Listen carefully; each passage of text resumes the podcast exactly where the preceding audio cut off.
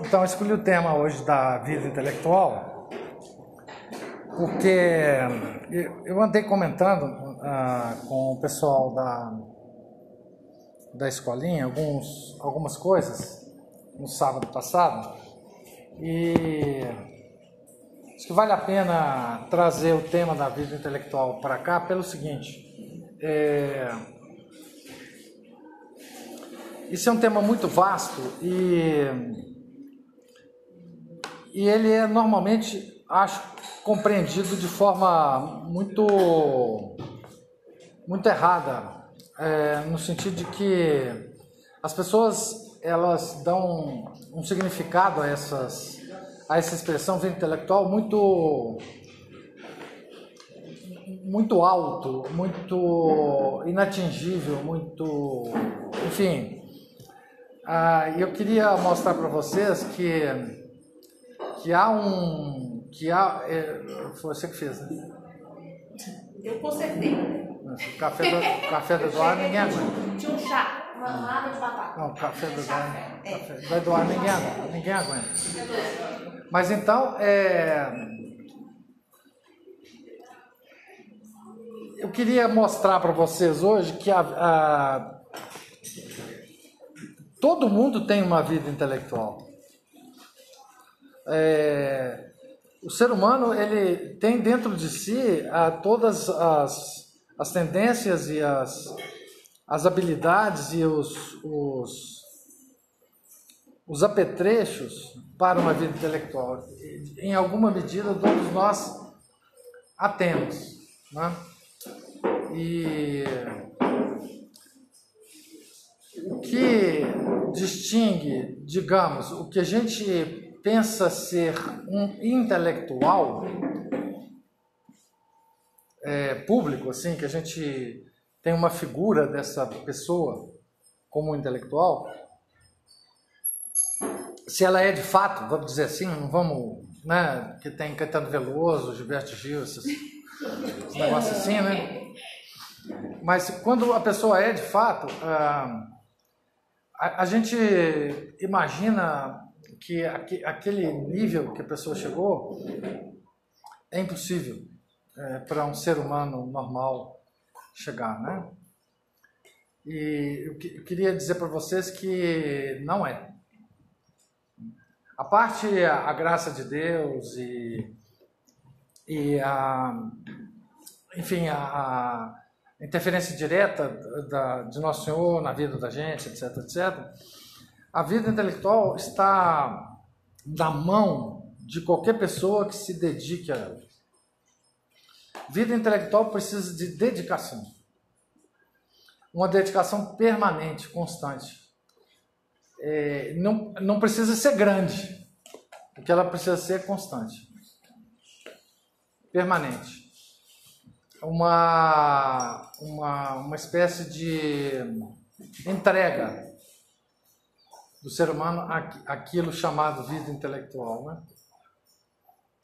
E hoje em dia existe uma, um arremedo de intelectual, uma figura pública que a gente normalmente é, considera que seja um intelectual.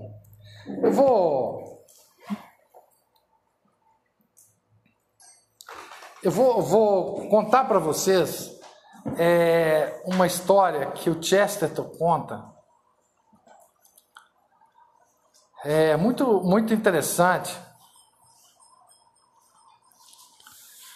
Que é o seguinte, como é que ele, como é que ele é, teve contato com os, essa, essa, esse intelectual fake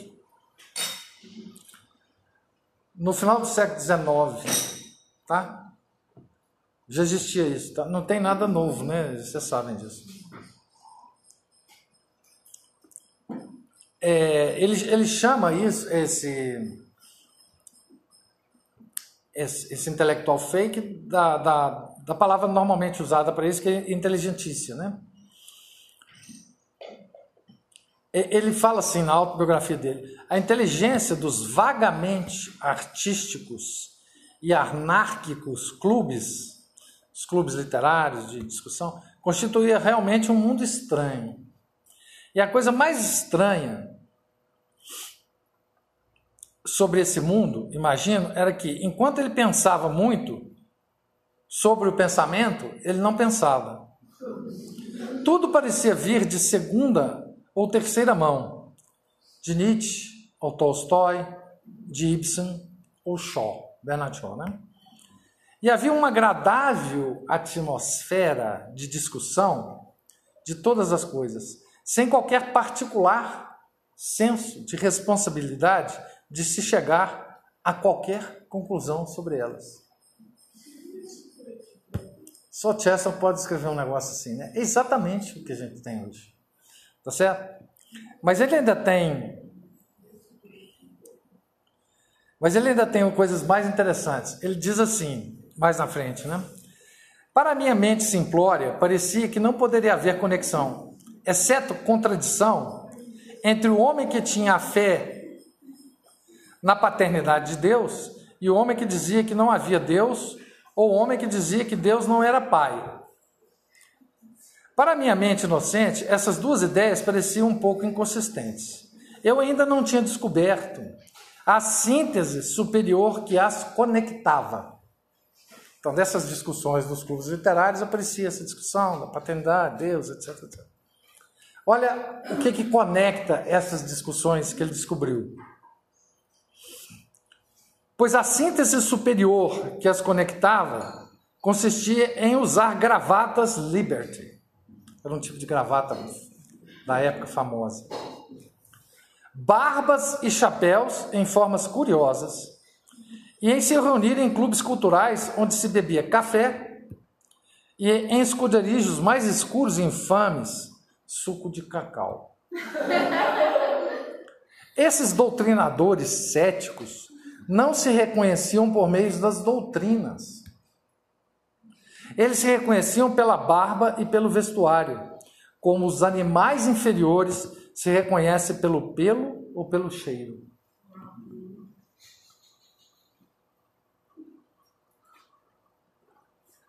Então, eu estou citando isso aqui porque, assim, isso é a descrição do, digamos, do intelectual público nosso. Tá certo? De alguma maneira, nós achamos, não sei porquê, talvez a gente tenha aprendido isso, que alguém que tenha vida intelectual, ele se pareça com alguma coisa, com algum tipo. Né? Por exemplo, o, o roceiro mineiro. Quando você vê um roceiro mineiro, você fala, é roceiro mineiro. Tá? Quando você vê um trabalhador é, manual, assim, que tem, usa muitas mãos, você olha para as mãos dele você fala, bom, esse é o cara, né? As mãos todas calejadas. Né? Tem vários tipos de atividade humana que, que elas ela transparece no, no, no visual da pessoa, no jeito de falar, às vezes nas expressões mais comuns, é, estivadores, por exemplo. Né? É, tem um jeito de falar, um jeito de, de expressar, uma, metáforas com navio, com não sei o quê, enfim. Caminhoneiros. Eu pergunto, um cara que tem uma vida intelectual tem um tipo de distinção desse tipo? A não ser as gravatas Liberty? o chapéu e a barba? Né? Já me disseram é, muitas vezes, eu, eu eu não devia contar isso aqui. Mas assim, é, eu era cabeludão quando eu entrei na universidade, assim, cabelo maior do que Naquela época, intelectual parecia assim. Barba e cabelo. cabelo. Caraca, bicho, eu tô tentando te imaginar eu, um dia, um dia que eu estiver inspirado, eu vou mandar minha fotografia no clube no clube de leitura. É, mas assim, na universidade é muito comum a gente ver tipos né, ah, de. Mas é, quem, quem, que é esse cara, né? esse, esse tal intelectual? Assim, o, o, intelectual verdadeiro, o, o que cultiva uma vida intelectual. Ele tem um tipo, ele. Assim, como que um, um intelectual se diverte? Fumar. Fumar não é uma das coisas que mais acontece. Mais acontece. Eu vou aguardar, eu vou aguardar até o final para te contar uma coisa que vai te horrorizar. É, é, o que, que ele almeja, um verdadeiro intelectual? O, dinheiro, fama, enfim. O que que. Tem jeito de distinguir um, um, intelectual de um ser humano que, que não seja? Ou existe ser humano que não seja? Tá certo? O intelectual, ele pode deixar de sê-lo em alguns momentos da vida?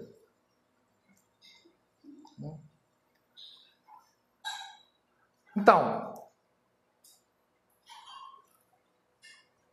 esse tipo de abordagem externa, digamos assim, não dá menor indício para a gente do que seja uma vida intelectual, porque a vida intelectual ela não transparece.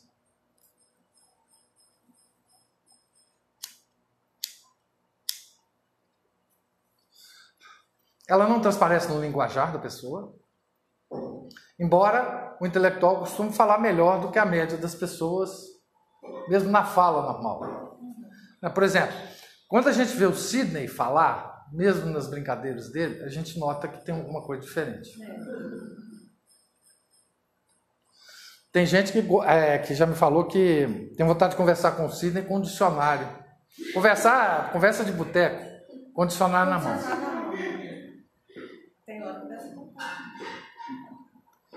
Mas assim, no mais das vezes, o intelectual é um cara normal. Você sente, às vezes, uma clareza de ideias, mas. Porque é um cara que pensa.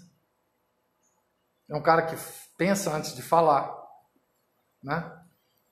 Mas, assim, de um modo geral, ele é um cara como outro qualquer. O que, que distingue uma vida intelectual como vocação, como, como permanência, como constância, é, é simplesmente o seguinte: é leitura, reflexão e escrita. Não tem nada que distingue o intelectual assim. Nada. O intelectual escreve como forma de pensar. Ele não escreve para publicar.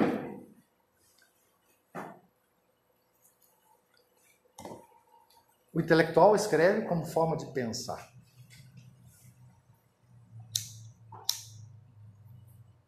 Um desses livros que está aqui na minha frente, depois eu vou mostrar eles para vocês.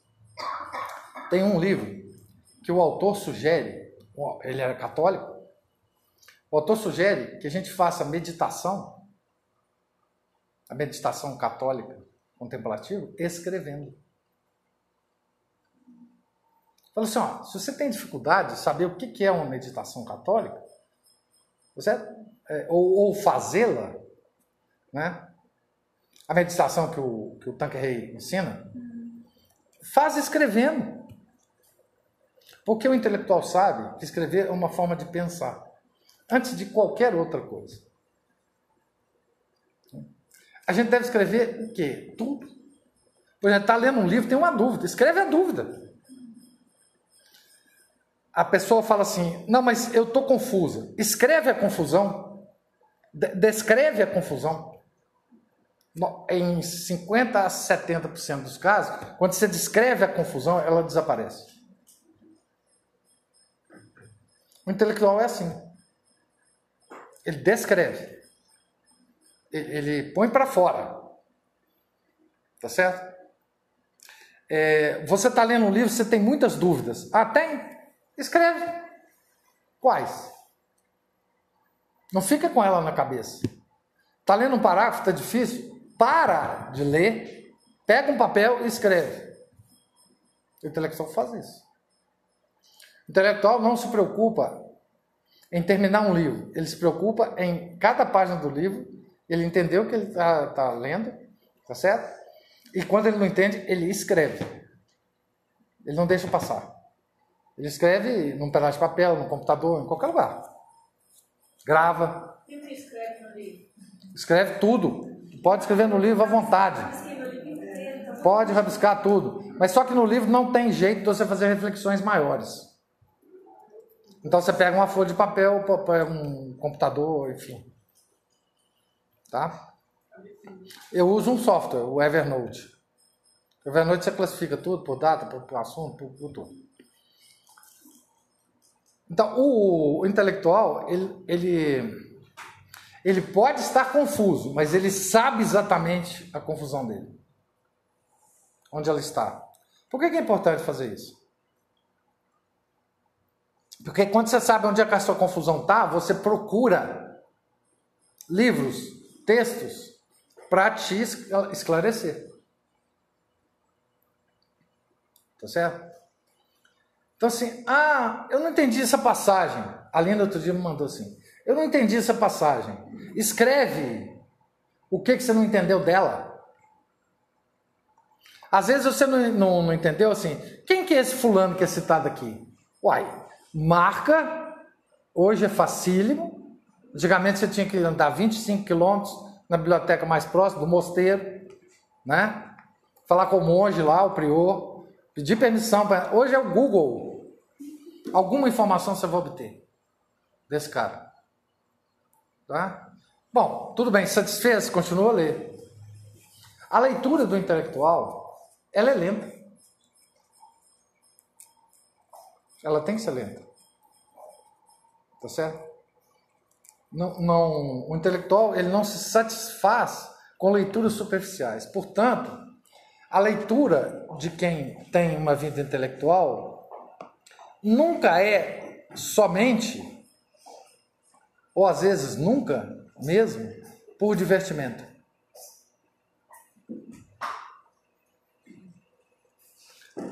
É muito divertido a vida intelectual mas não na hora de, de ler. Às vezes você tem que ler é, obras maçantes, que são importantes para quê? Para tirar confusões antigas que você já teve anotadas. Como é que o intelectual escolhe livros? Os livros que vão tirar ele das confusões. Como é que o intelectual constrói uma biblioteca? Com livros que vão tirar eles das confusões.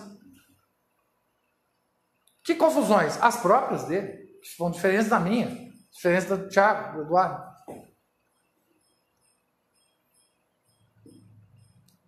Tá certo? Então, é claro que se sua vida intelectual é muito frutífera, você vai escrever sobre as suas dúvidas textos muito grandes e às vezes publicá-los como livro. Tá certo? às vezes publicá-los como livro. Esse cara que desenvolve essa vida, quem é ele? Ele pode ser qualquer um. Ele pode ser um cara que ganha a vida com a vida intelectual dele, mas pode ser qualquer outra coisa. Tá certo? Tem história do Ramanujan, que a Cristina sabe quem é mas não sei se vocês sabem aqui não. Ramanujan foi um dos maiores matemáticos do século XX. Quem era Ramanujan? Porteiro de um hotel na Índia.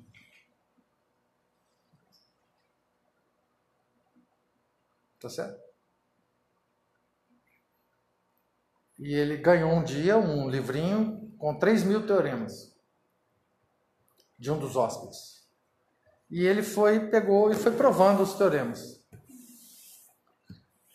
uns, uns, uns 10% dos teoremas eh, estavam anunciados, mas nunca tinham sido provados. Ele provou. Porque também não sabia. Um porteiro de, de, de hotel. A vida intelectual, ela não tem não tem pré-requisito para você entrar nela. Não tem um porteiro que não vai deixar você passar. Agora, como eu disse, ela precisa de constância. Constância diária. disciplina. Ciúme. Você tem que ser ciumento da sua vida intelectual. Daquele, daquele momento que você está se dedicando à vida intelectual. Você tem que ser profundamente ciumento. Você pode ter família, criança, esposa, normalmente chata, é, é, qualquer coisa, qualquer coisa. A hora que você se, se dedica à vida intelectual, não existe um mundo para você. Não existe um. Mulher é tudo de bom, virou esposa, virou chata, né? Não, ah, gente, eu vou fazer uma afirmação aqui. Eu vou fazer uma afirmação aqui. Eu vou fazer uma afirmação aqui, ousada. Até mulher pode ter vida intelectual. Cuidado se tivesse gravado processo. Tô gravando, tô gravando.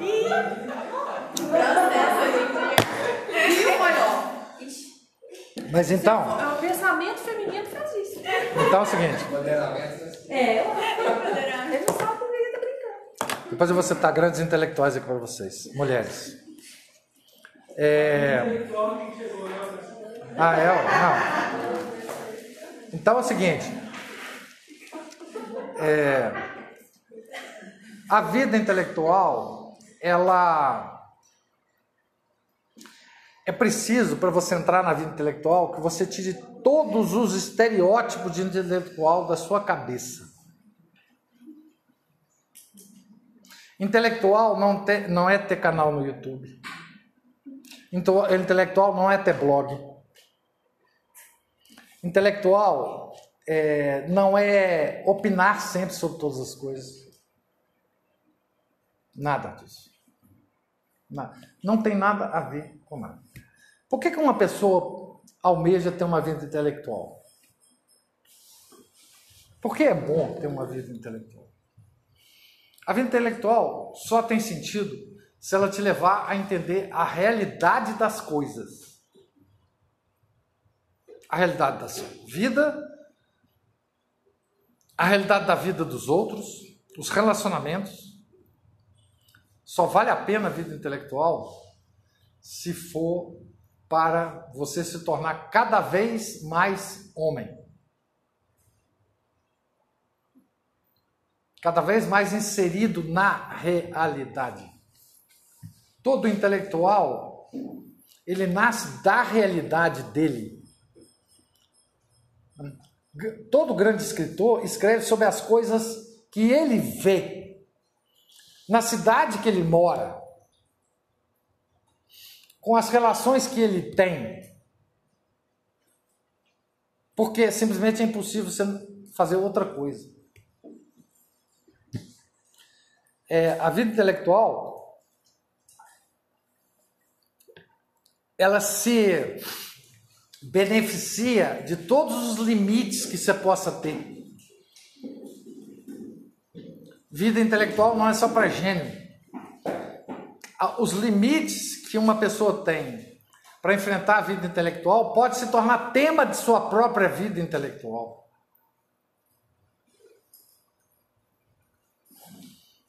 Ah, tem um exemplo muito interessante que eu gosto de dar, que é, o, é do, do Frederic Amiel, que era um, um filósofo do século XIX, é, belga, se não me engano, não sei exatamente.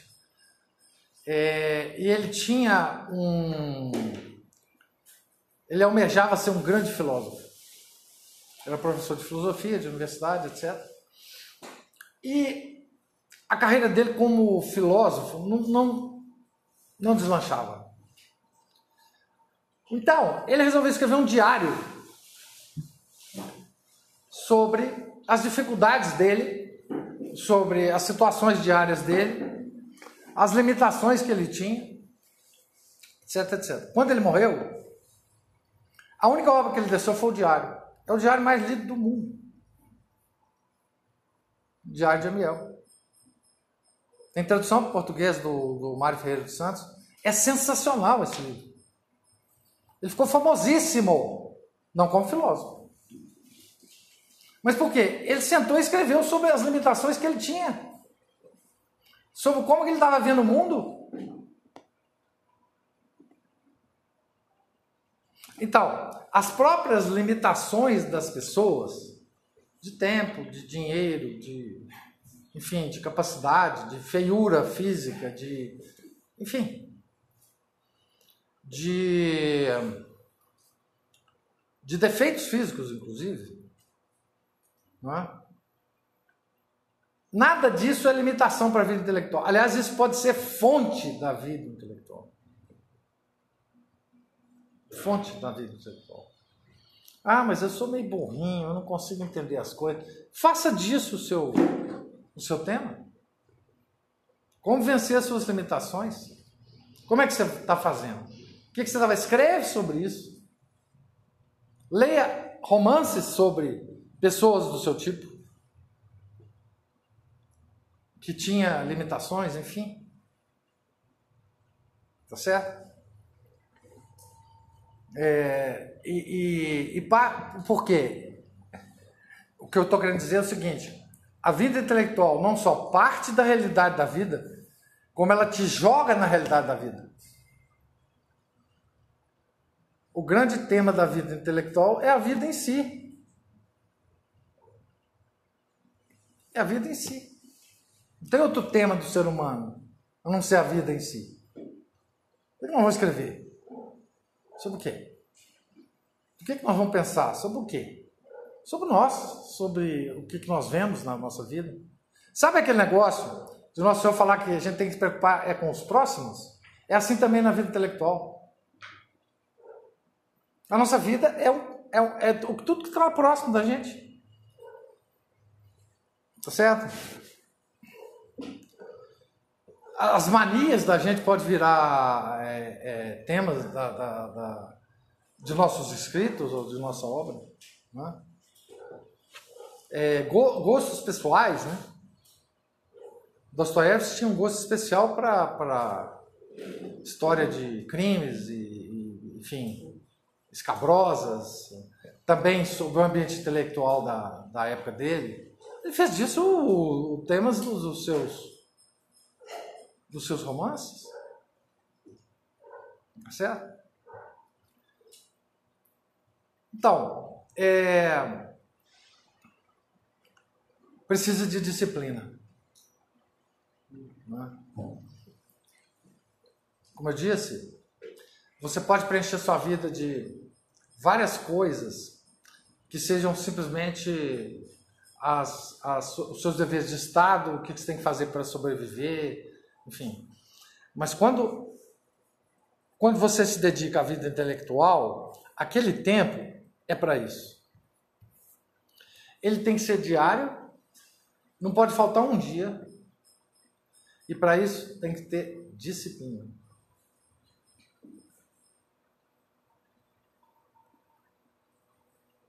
Uma disciplina absolutamente inflexível.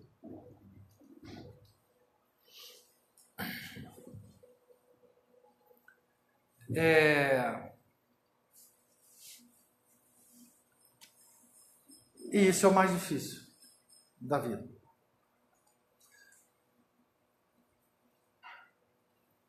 Um dos livros que eu trouxe aqui é chama Educação da Vontade. É um dos melhores livros que tem sobre vida intelectual. Tá? É do Gilles Payot.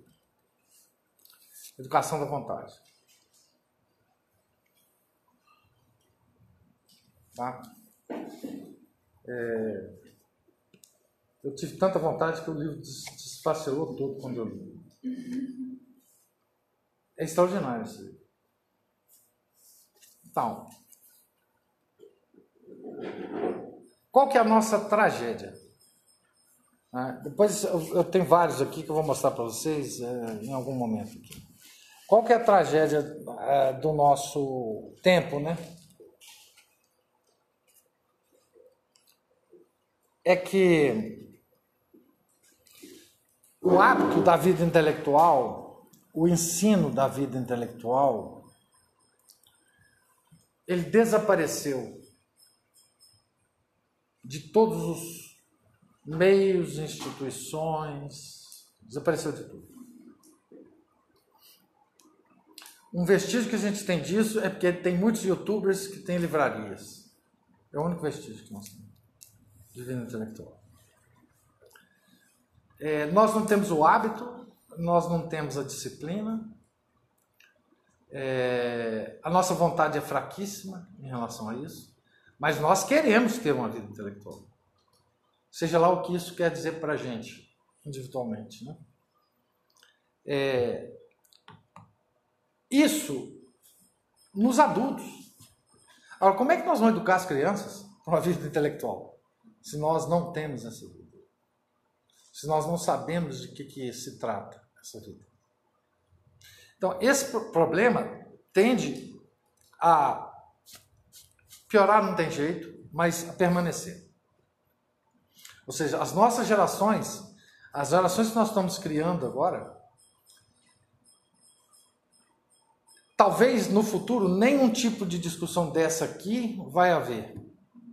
Porque quanto mais você perde a vida intelectual, menos falta ela te faz. Eu mandei uma vez no clube de leitura um texto do Olavo de Carvalho chamado Apeirocalia,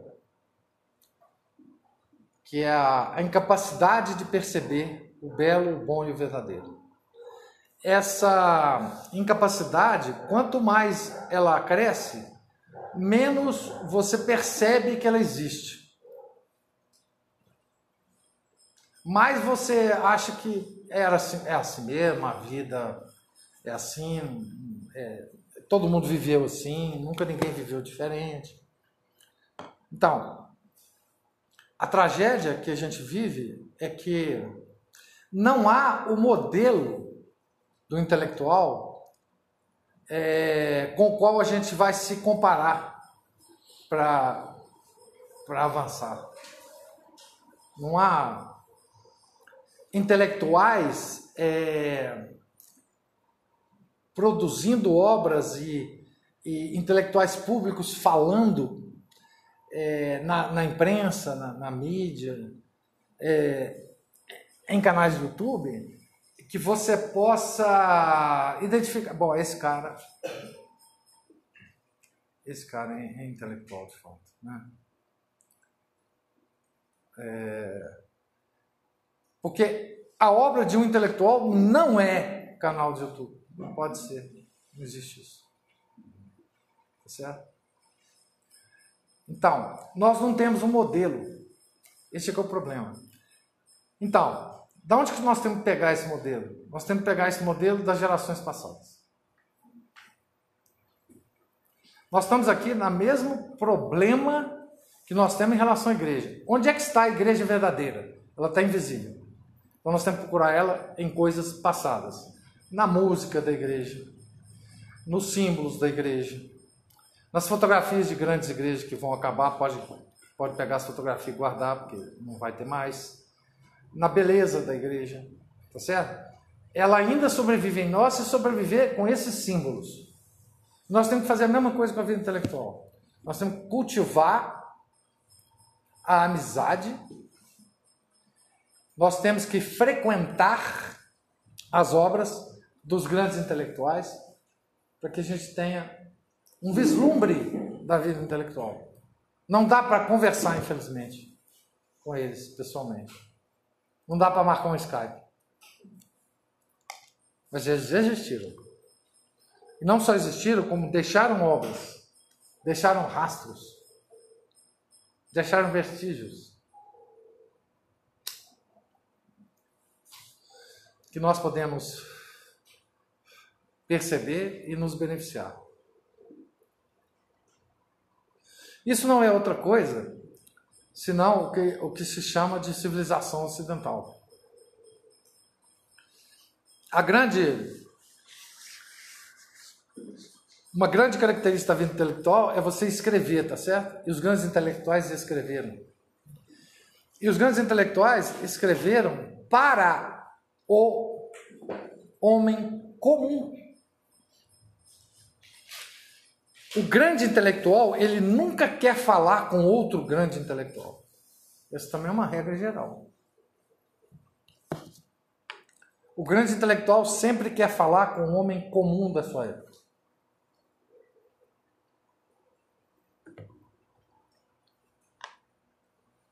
Tá certo? Todos eles. Todos eles. Né? Sócrates,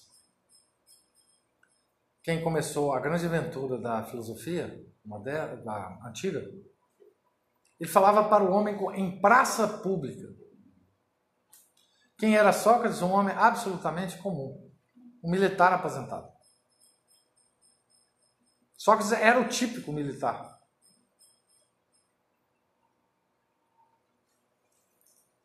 Certo? Ele falava em praça pública.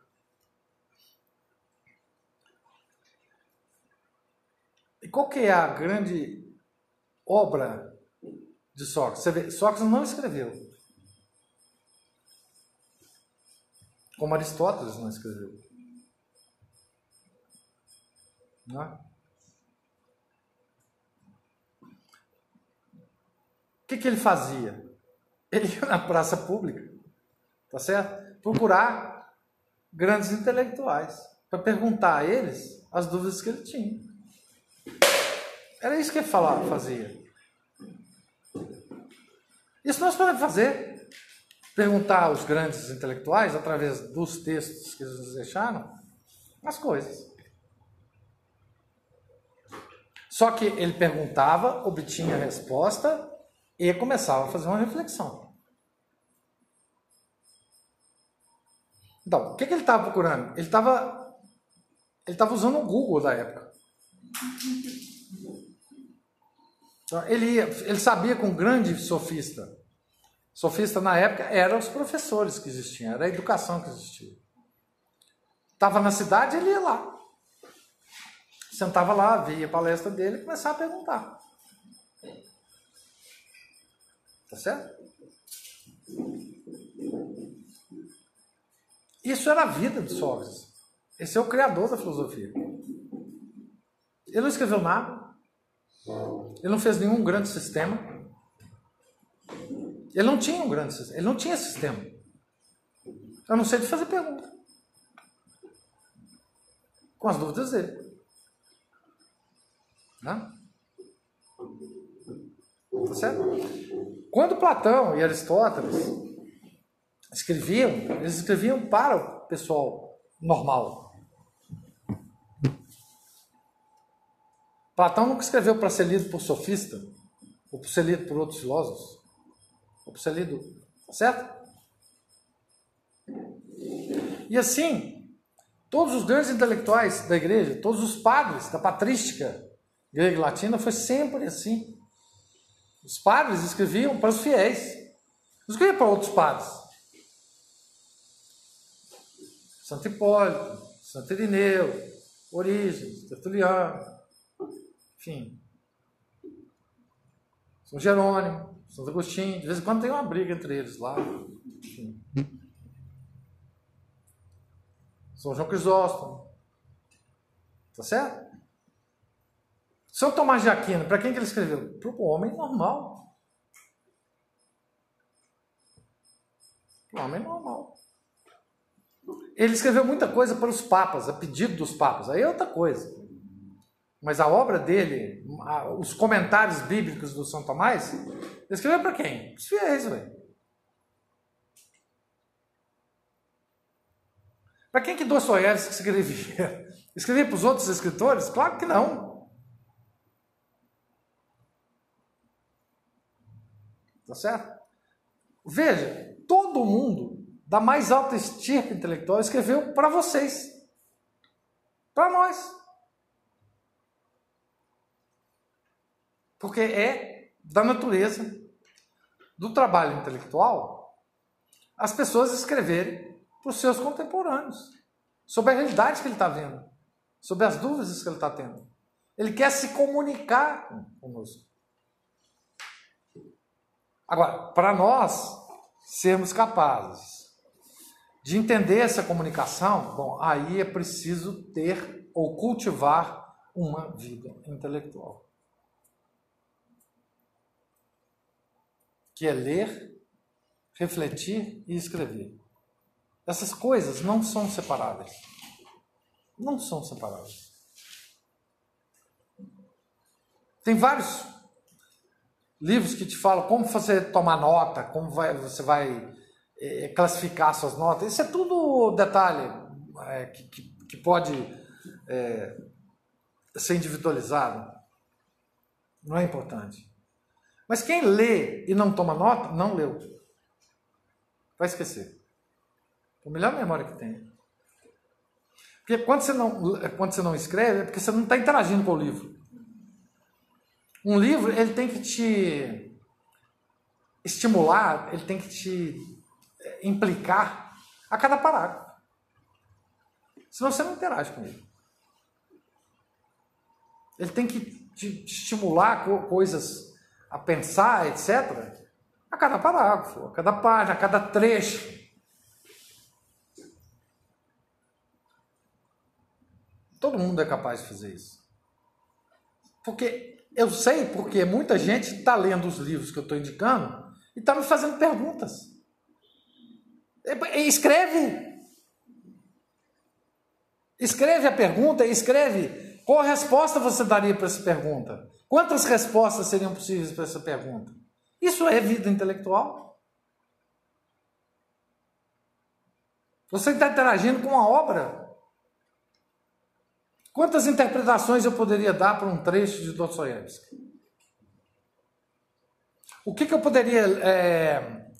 Por exemplo, eu li um trecho aqui, do, do, do, dois parágrafos aqui do livro da autobiografia do, do Chester. O que, que eu posso dizer com a minha experiência hoje sobre esses intelectuais com gravata liberty, barba e chapéu?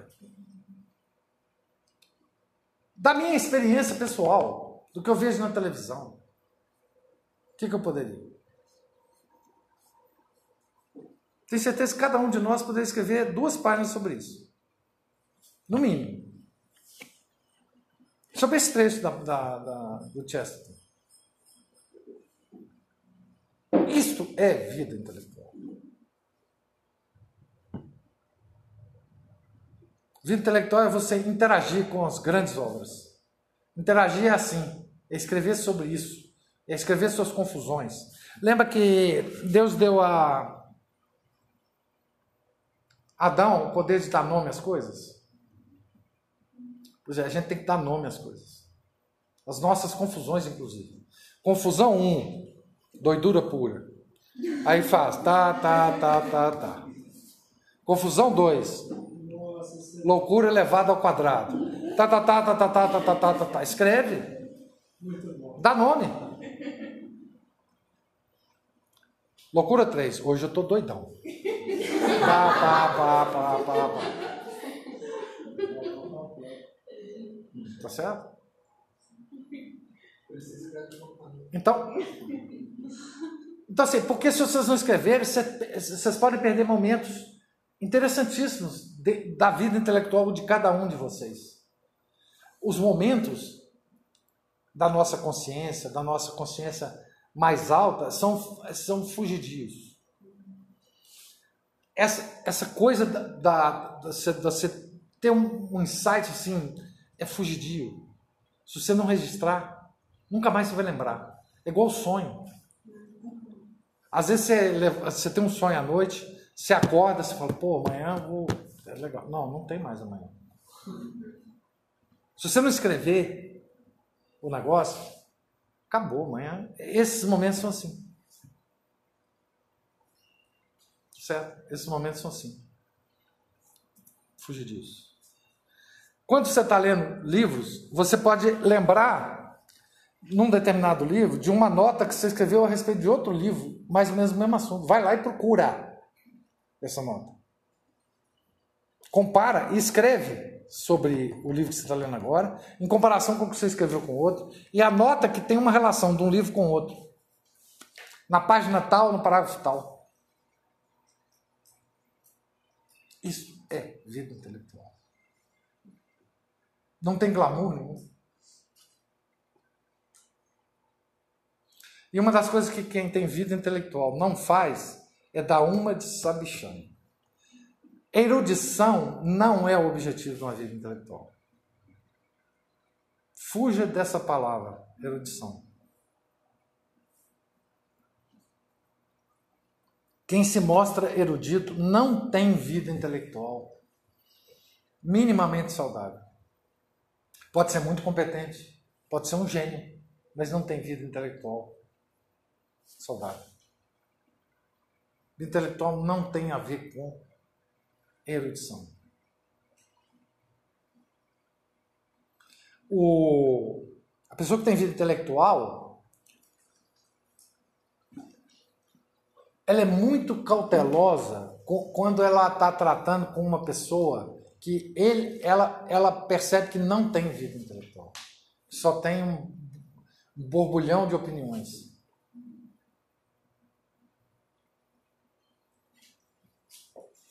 Porque ele não está interessado em se engajar naquele negócio. Não vale a pena. Uma das coisas que a gente aprende com o cultivo da vida intelectual é não entrar em canoa furada. O, o, o Samuel gosta muito dessa frase. Não abrir muitas portas. O, o intelectual, ele se acautela muito do que os medievais chamavam de curiositas. Curiositas, ela, eles, é, ela sempre vai te, te desviar da sua vida intelectual, dos seus objetivos da sua vocação.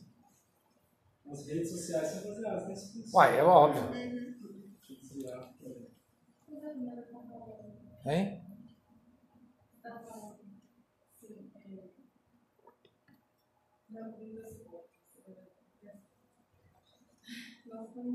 Se você não falar mais alto, minha filha, eu não vou. A gente tem um tanto de portas aqui. Não nesse sentido, né? Porque a gente tem um tanto de coisa que a gente está começando a ver. E assim, a minha. Não, vocês estão, nos, não, vocês estão num estudo dirigido. O que eu estou querendo dizer é o seguinte: a sua vida intelectual, você a dirige. Vocês estão num processo de aprendizagem. Isso, em qualquer escola, qualquer intelectual vai passar por essa fase. Tá? Vocês estão numa. Agora, mesmo a biografia que vocês estão lendo, leia com anotações. Por exemplo, se pergunte por que, que o, o Anguete me, me sugeriu este livro. Eu li ele. Mas escreve por que, que você acha que eu, que eu te sugeri, por que, que você é contra a minha sugestão, ou porque você é, gostou demais que eu tivesse sugerido. Interaja com o negócio. Isso é que é importante. Mesmo nesse ponto, você pode fazer isso. Assim, por que Tristão e Isolda? Acabei de ver que eles. Tá certo? que ele quer que eu leia isso Leia. Mas o que, que, que te. que, que te causou a leitura de Tristão e Isolda? É, era mesmo uma boa indicação? Foi legal? Volta e conversa com ele. Escreve, volta e conversa com o professor. Ah, peraí, você não tá, não sei o quê. Isso é uma vida intelectual. Mas volta com coisas que você fez reflexão sobre ela. Certo? É, o intelectual ele não, ele não tem essa, essa mania de falar assim: nossa, você viu isso aqui? Saiu assim, não sei aonde. Não, sei... não vi. Curiositas. Tem muita coisa no mundo que é curioso, você saber. Tá certo? Tem cachorrinho recebendo o dono, fazendo xixi. Tem, tem todos os vídeos na internet de gatinho fazendo não sei o que com o leãozinho. Tem tudo. Tá certo? Mas como você tem uma, um tempo limitado, como trabalham, tem todas. A, a, a vida intelectual tem que se encaixar aí rigidamente. Então, a vida intelectual ela vai ser cada vez mais é, frutífera na medida em que vocês mais darem valor a ela. Quanto mais ciumentos vocês forem com a vida intelectual de vocês, mais frutífera ela será. No sentido de te transformar num espectador da realidade. Te transformar num espectador do que está acontecendo à sua volta. Do que está acontecendo no país, do que está acontecendo no seu, na sua casa, do que está acontecendo no seu vizinho, do que está acontecendo com a sua igreja, do que está acontecendo com o seu padre.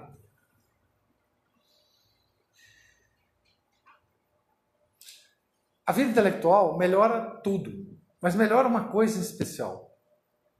Melhora as confissões da gente. As confissões sacramentais. É impressionante. Não é procurar às vezes ficar falando sozinho sobre o que você está pensando, não, né? Não só não é, como assim, você pode registrar. Você pode registrar num gravador de voz o, o Registra isso no gravador de voz. Porque se for loucura, você está com o registro da sua loucura, pelo menos. Você pode comentar, você pode comentar sobre ela. Você pode, eventualmente, se você for para um hospício, você pode apresentar, tá certo? Ajudar no. Tratamento. Ou então outro louco, eu ouvi isso daí, ele era louco. Lima Barreto foi para um hospício, ele foi como é que fala isso? Internado. Ele escreveu um dos mais belos livros dele sobre isso.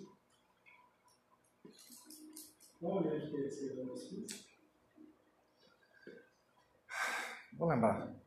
Vou lembrar. É. Chama. Claro, não é Clara dos Anjos, não. É, não dá ideia, o título não dá ideia de hospício, não. Mas é extraordinário. É, Então, é, esse ciúme que a gente tem com a vida é, intelectual da gente, e essa disciplina, e essa essas três partes da vida intelectual, é, escrever, refletir e, e, e ler, né? É o que eu gostaria de, de passar para vocês hoje, tá? No Brasil hoje tem vários livros sobre vida intelectual, tá? Eu estou aqui com alguns porque minha, eu não acho os livros mais na minha biblioteca, enfim. Então, é, esse aqui é um dos grandes livros que eu li sobre vida intelectual, chama A Vontade, A Educação da Vontade, de Jules Payot, tá? É, vocês conhecem a vida intelectual do Sertilange? Saint-Lange baseou esse livro aqui, ele escreveu esse livro por causa desse livro, do Alphonse Guthrie, que era mestre dele. Conselhos para a direção do Espírito. Quem Tá. que é esse? Do Alphonse Guthrie, com Y. E tem um livro aqui que eu, eu, eu gostei demais desse livro, demais. Porque foi escrito por um filósofo, um grande filósofo, e, e escreve maravilhosamente bem, que é o Jean Guiton.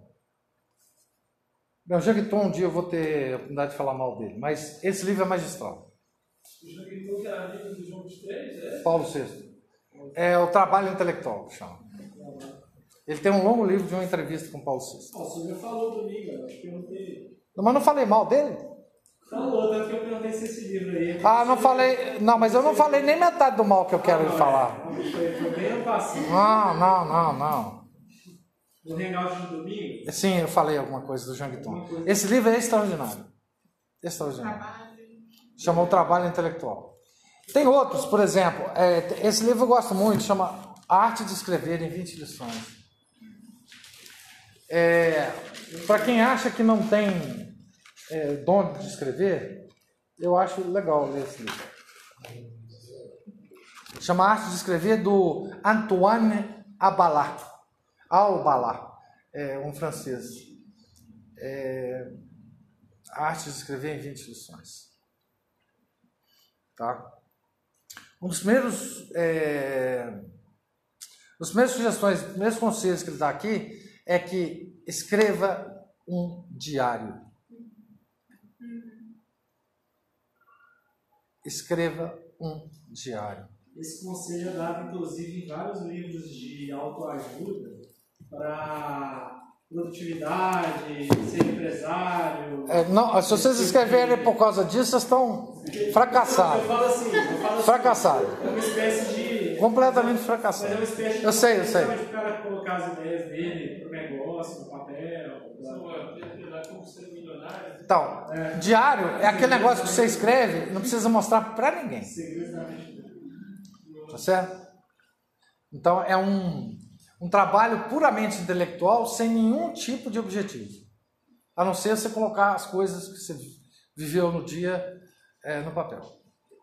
Você pode xingar as pessoas.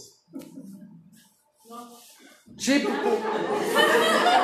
Sandra, Sa- a Sa- a Sa- gente, a Sandra adorou a parte de xingar as pessoas.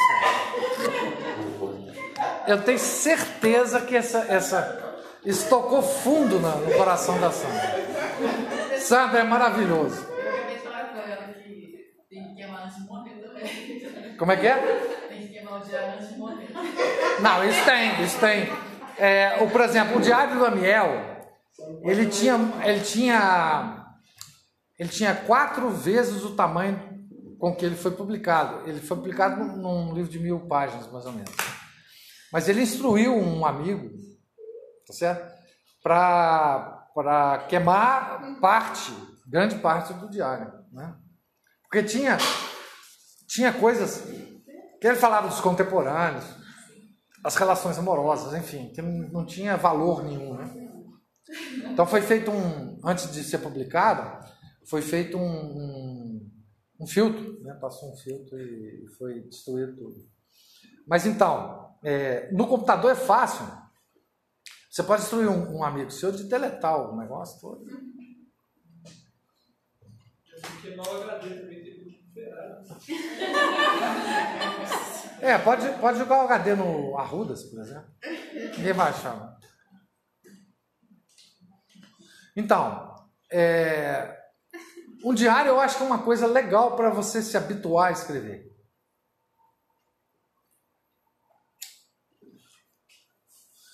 Assim, típico diário, que eu adoro. Esse diário eu já li várias vezes. Não é do Amiel, não. Chama Minha Vida de Menina. É sensacional. Da Helena Morley, que é um pseudônimo. Ela escreveu isso em três anos do século XIX, morando em Diamantina, sobre a vida. Não, é sensacional. Assim. Pra mim. Lê agora para você ver. Minha vida de menina, como é que chama a autora? Helena Morley. Não dá nem para parar de ler. De tão gostoso que é. Ela escreveu do- dos 13 aos 16 anos. O único livro que ela escreveu. E ela decidiu publicar quando ela tinha 50 e poucos anos. Ela publicou para os netos.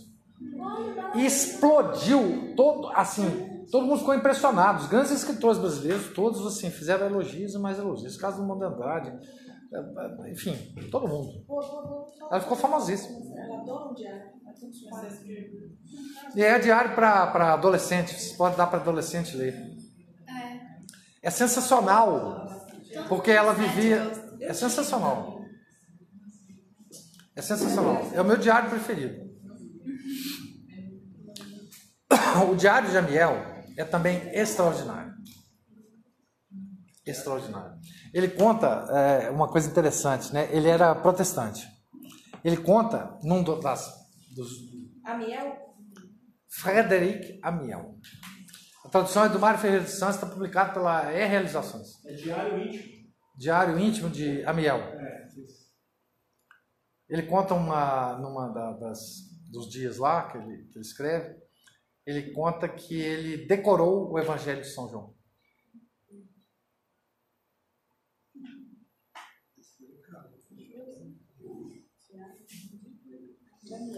Ele conta tudo, é, é sensacional. Você, assim, é, ele reconstitui uma época, né? ele reconstitui todas as, as questões filosóficas, é, todas as dificuldades que ele tinha, todos os relacionamentos.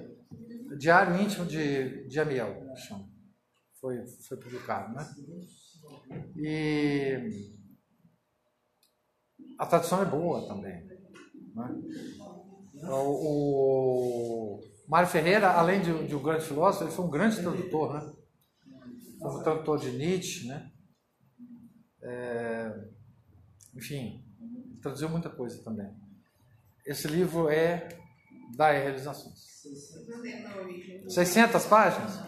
Na Amazon, tem uma versão de 2013 da É esse mesmo. Essa, essa que eu tenho. Não sei se tem outra. 592. 73 já. É, quem, quem, quem puder, tem, tem ele na, na internet em PDF. En français. En français. Muito legal. En français. É, no original, né? Que ele escreveu. Mário Ferreira. Não, é, sim. Esse é, é- o Mário Ferreira, o Mário Ferreira, o Mário Ferreira tem uns problemas, o Mário Ferreira, mas assim, ele é sensacional. né? A filosofia concreta dele é sensacional. Mas assim, então, gente, eu vou fazer um disclaimer aqui pelo seguinte. É um disclaimer. É, que é o seguinte.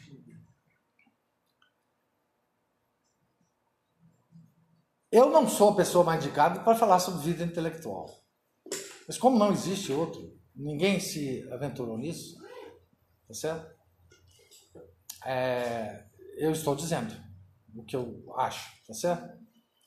É, não sou muito disciplinado, tá certo? É, a- me, é, me vejo todo dia lutando por, por essa disciplina, que, que, que é uma coisa que se a gente lutar todo dia ela se perde. Disciplina não é uma coisa que você, que você adquire. Tá? Não é uma coisa que você adquire. Tá certo? Você acorda indisciplinado, todo dia além de comunista, protestante, panteísta, gnóstico, etc. e tal, tá certo? Ao longo do dia você tenta ver se fica livre dessas coisas. Mas assim, é, isso é uma conquista diária. A, a disciplina não é uma conquista permanente. Não é. Tá? Essa é uma, um dos efeitos da queda. a nossa vontade ela não é comandada pela nossa inteligência. Esse é o grande problema. Um outro castigo da queda é a gente viver no tempo. O seguinte, esse problema é do tempo é o seguinte. Não dá para você querer ler todos os livros imediatamente e absorvê-los todos com grande compreensão. Você tem que contar com o tempo. Isso é uma miséria. É uma- Só já é uma É uma cacetada. Mas lembra, é castigo da queda. É castigo da queda. Tá certo? Porque o problema do tempo é a morte. Porque se você não fosse morrer, mais tranquilo. Certo? É porque nós vamos morrer que nós temos que ter disciplina para absorver as coisas. Porque vai acabar. Tá certo? Então, tudo na vida, e em especial a vida intelectual, ela está, digamos assim, não digo manchada, mas ela está. Quer dizer, a morte sempre está presente em quem cultiva a vida intelectual. A morte está assim, do lado da gente. Sabe aquela velhinha de preto com a foicinha? É a nossa companheira. Permanente. Hein? A morte na semana. A morte na semana. É, exatamente. São Francisco de Assis. É. A morte de nossa irmã. Então ela está sempre do lado da gente. Né? Então, é, a gente precisa ter essa consciência da morte é, permanentemente na nossa vida intelectual. Aliás, em tudo, mas, enfim, na, quando a gente está falando da vida intelectual. Professor, ajuda é, nesse tipo de disciplina, você fazer igual o Santos, comprar uma cadeira, assim, Não, não. deixar um crânio assim do lado. Assim, você- Para pessoas tipo Daniel, talvez a. a Daniel Mori. É. Memento Mori. É. Pode, você pode ler todo dia também a, o sermão do padre Antônio Vieira sobre a quarta-feira de cinza. Também é bom. Você vai, levanta de manhã e lê a primeira vez. Isso. Né? Mas enfim, essa. Agora, para nós católicos que temos uma noção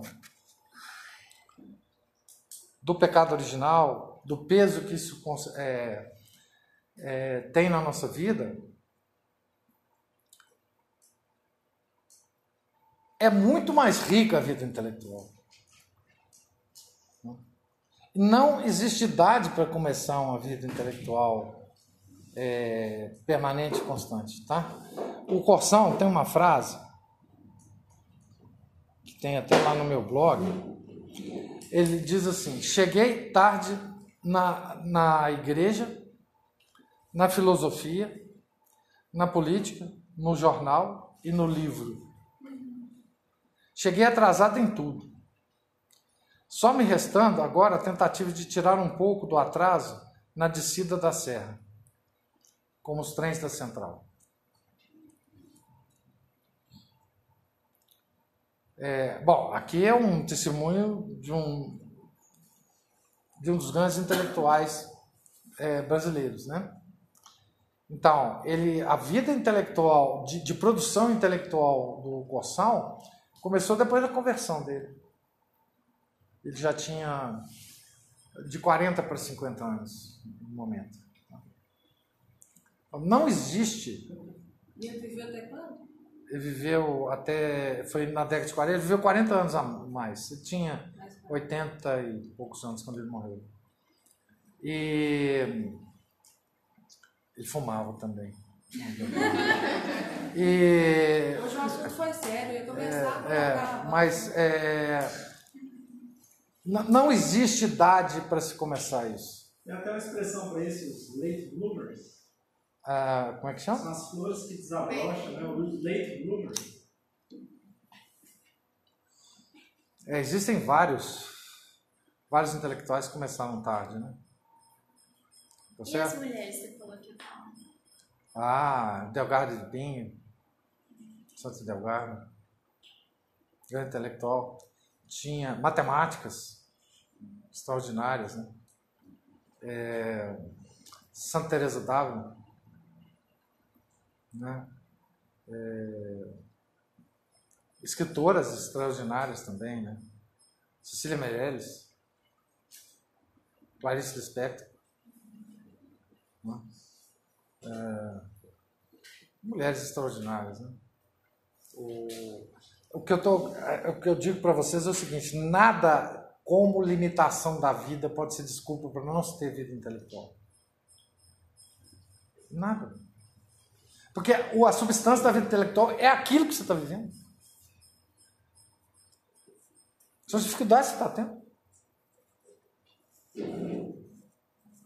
Muitas vezes a gente tem a vontade de ter um interlocutor para conversar, né? O seu interlocutor é o papel. O interlocutor do intelectual, o interlocutor do intelectual é o papel branco na sua frente. Põe todas as dúvidas lá. A irmã Faustina era santa ou não? Tá certo? Madre Teresa, será que ela é uma santa? Põe lá no papel e vai pesquisar. Deixa eu perguntar para o pergunta papel. Pá, Pergunta pro papel e vai pesquisar. Papel, o que o senhor acha? senhor? É. Hum. Vocês podem fazer o seguinte exercício. É, se ela for, o que, que acontece? Se ela não for, o que, que acontece? Isso. Assim. Ou seja, o intelectual ele consegue viver com as tensões. Com as tensões solúveis, que ele vai solucionar a partir da vida intelectual dele, e com as insolúveis. O que, que o Chesterton fazia com as tensões insolúveis? Ele transformava aquilo em paradoxos. Os grandes paradoxos de Chesterton. Tá certo? O Chester era um grande conversador com papel. Ele estava no boteco, sempre estava no boteco fumando e bebendo. Ele pegava o guardanapo para ser o interlocutor dele. Escrevia no guardanapo. Ele mesmo teve. É, é, é desse estilo, né? É. Cheio de paradoxos. Não, e o, Here, o, o Hereges, ele faz uma interlocução com os grandes intelectuais da época, mas é ele o papel. Ele nunca conversou com o intelectual. Alguns sim, claro, bateu papo e tal. Mas a interlocução dele é com a obra do, do, do intelectual. Vocês têm que, que estabelecer uma interlocução com o autor, seja ele qual for. E seja em que assunto for. Física, matemática, poesia, tudo.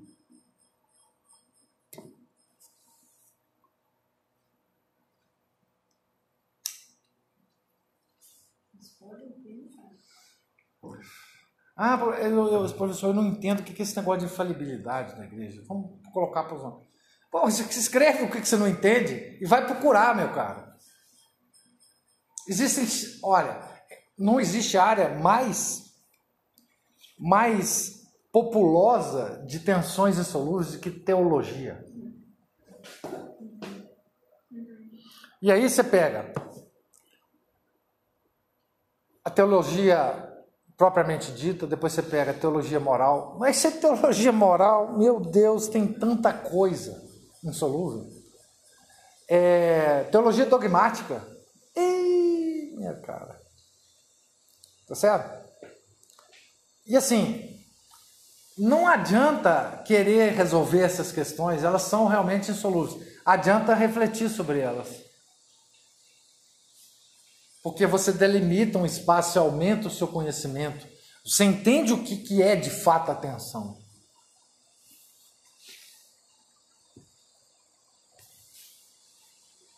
Tá certo? Infalibilidade papal.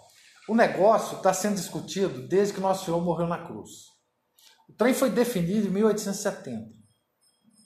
E agora o pessoal começa a discutir se os atos anteriores ao decreto de 1870 são infalíveis ou não.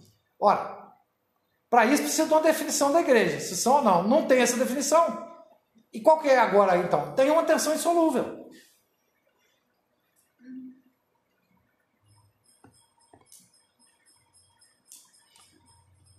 O dogma da mãe de Deus, ele, quando ele foi definido, ele passa por todos os critérios da definição de 1870. Mas é ou não é? Nós estamos dentro desta tensão. Nós vivemos em tensões. Uma das coisas da vida intelectual é você perceber essas tensões. Refletir sobre elas, viver com elas.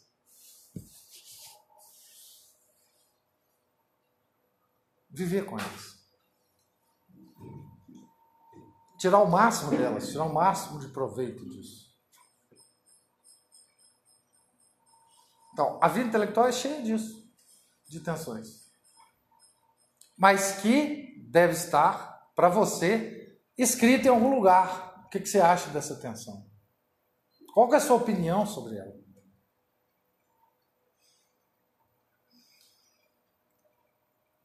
Porque senão não adianta. Tá certo?